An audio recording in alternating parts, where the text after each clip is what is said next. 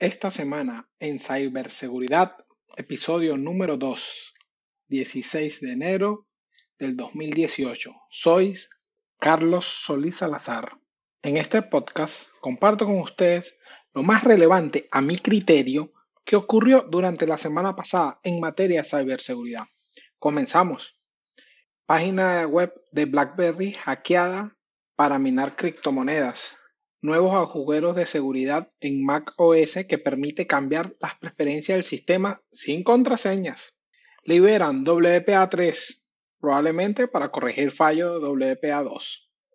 Ataques cibernéticos rodean los próximos Juegos Olímpicos de Invierno. Actualización sobre la noticia Spectre y Meltdown. El FBI llama malvado a la gente de Apple por su cifrado de seguridad. Skype añade el cifrado end-to-end de Signal para sus comunicaciones.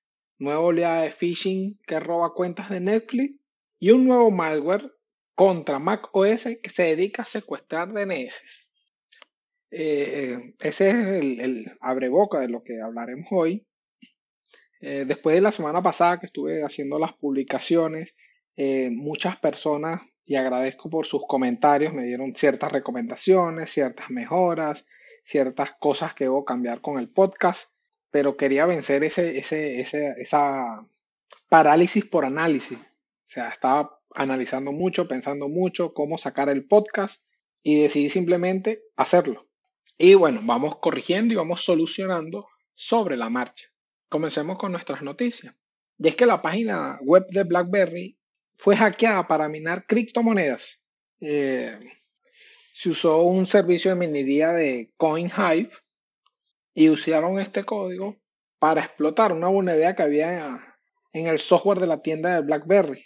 Y lo usaron pues, para simplemente minar Bitcoin. Y bueno, apenas se dieron cuenta la gente de, BlackBerry, borraron el, código. Un nuevo agujero de, de seguridad para Mac OS. Y este agujero que permiten en Mac OS High Sierra, ¿no?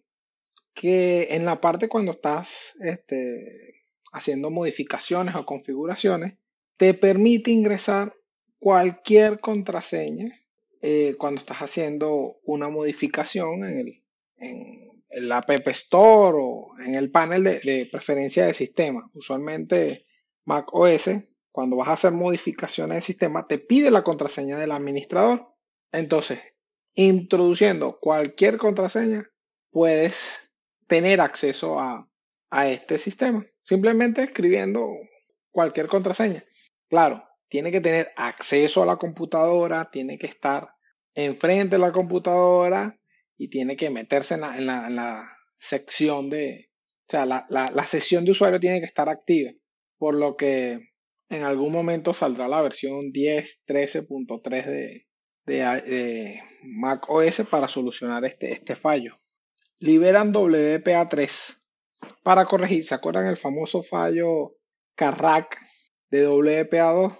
Bueno, eh, ya la Wi-Fi Alliance afirma que con WPA3 eh, va a mejorar la seguridad de las redes inalámbricas, incluso con aquellos usuarios que no tengan contraseñas fuertes en, en su sistema, porque WPA2 va a bloquear el proceso, eh, doble, perdón, WPA3 podría bloquear el, proceso de autenticación cuando haces unos varios intentos de, de, iniciar con la contraseña. Esto va a ayudar de gran forma a evitar los ataques por fuerza bruta. Otro plus que trae esta nueva versión es que permitirá realizar procesos de configuración de la red mucho más sencillos. Con WPA3 también uh, va a haber seguridad de las redes inalámbricas abiertas, como en los aeropuertos, cybercafé, los que tienen Starbucks, ya que va a ser un cifrado individualizado para asegurar la conexión entre el router y el, dispositivo final. Bastante interesante.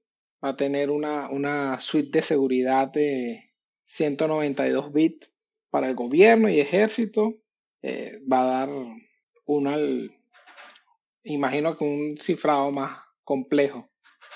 Aunque dicen eh, la gente de la Wi-Fi Alliance, dicen que ya en los próximos meses deben salir los primeros dispositivos con WPA3 y dicen que van a continuar mejorando WPA2 para, para la seguridad de los usuarios Wi-Fi. Ataques cibernéticos rodean los próximos Juegos Olímpicos. Y es que durante diciembre hubo varios ataques de spear phishing a diferentes personalidades relacionadas con los Juegos Olímpicos de Invierno. Este descubrimiento fue por, hecho por la gente de McAfee y actualmente se encuentran analizando ya que creen que comprometieron varios equipos de la red de donde están los, se realizarán los Juegos Olímpicos de Invierno y están en este momento evaluando qué, qué tan complejo fue el daño y si lograron acceso dentro de la red. Ya hoy en día ni los Juegos Olímpicos se salvan de los atacantes. Bueno, vamos a ponernos al día con Meltdown y Spectre. Y es que durante la semana pasada Microsoft sacó unos parches y estos parches o estas actualizaciones de seguridad bloquearon ciertos antivirus, ya que estos tenían procesos que no son propios de los de, o que no es permitido por la seguridad, decirlo de alguna forma, en la seguridad de, de Windows, y esto generó bastante controversia. Pero actualmente siguen apareciendo actualizaciones. iOS para los iPhone sacó la actualización. Varias distribuciones en Linux ya han hecho su actualización. Windows sacó su, su parche.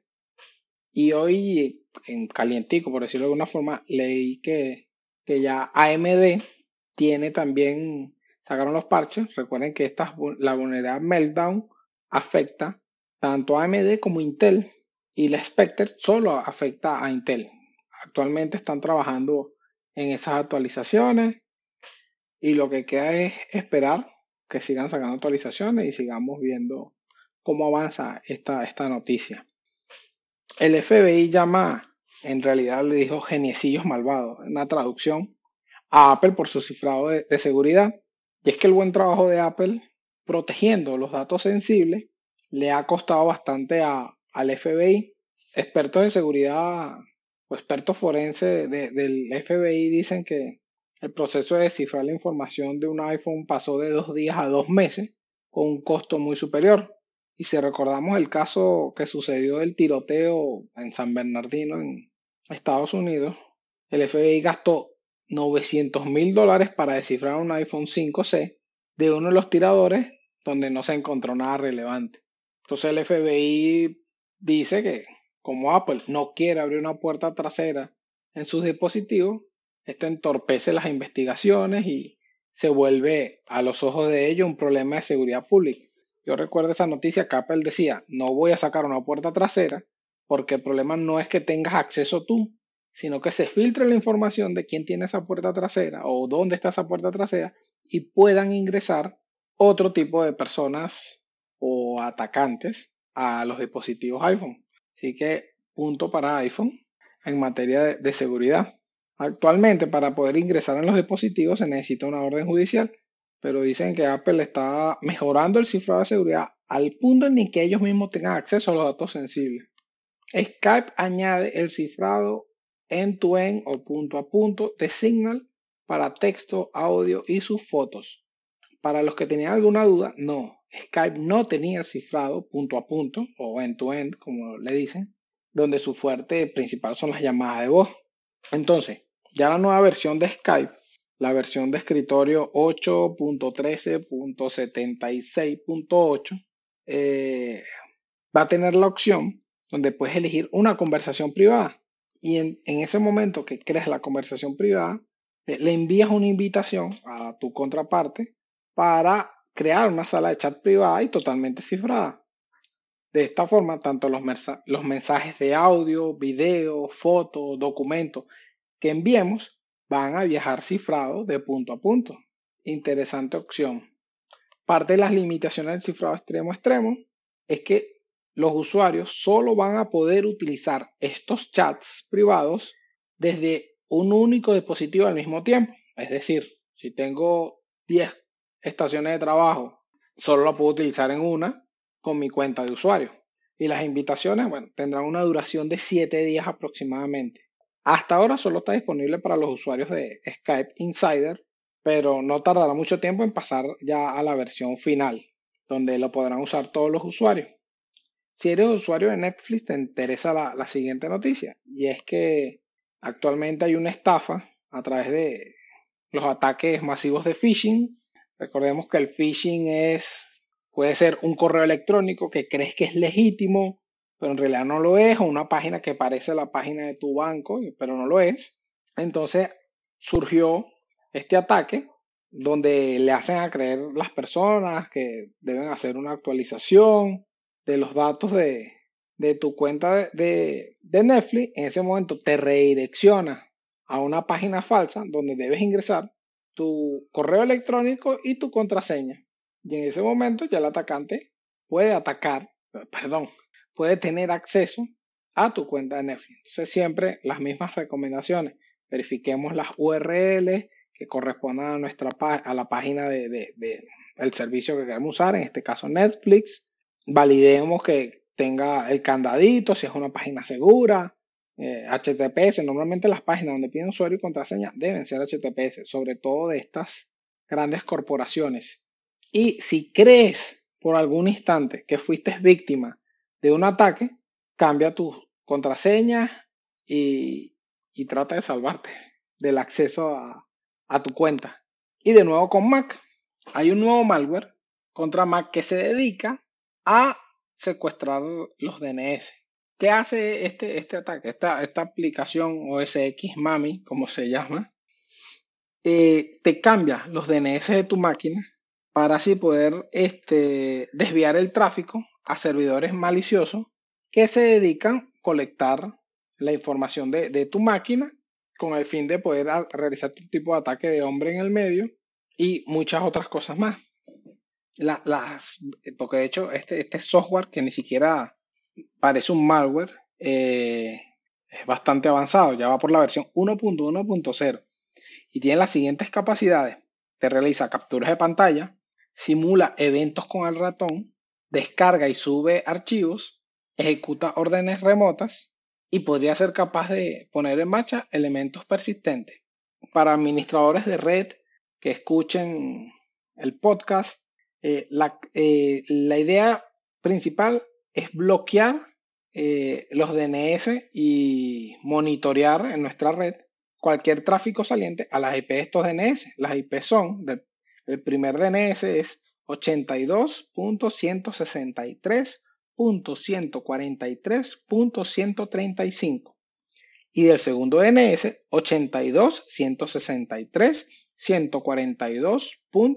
82.163.142.137. Bloqueen el tráfico y detecten quién está tratando de acceder o solicitar algún, alguna petición a estas IP. Bueno, este, estas fueron las noticias relevantes que encontré por internet. En realidad encontré muchas otras tantas, pero tampoco quiero hacer un podcast tan largo, además de que es un monólogo, trato de hacerlo corto y hablar de lo más relevante. Eh, si tienes ah, algún tema para el otro podcast que estamos trabajando, que es el de ciberseguridad al día, que tenía pensado inicialmente hacer publicaciones de martes a viernes, pero también parte de las recomendaciones, esto no me daba mucho tiempo para sentarme a preparar el contenido del podcast.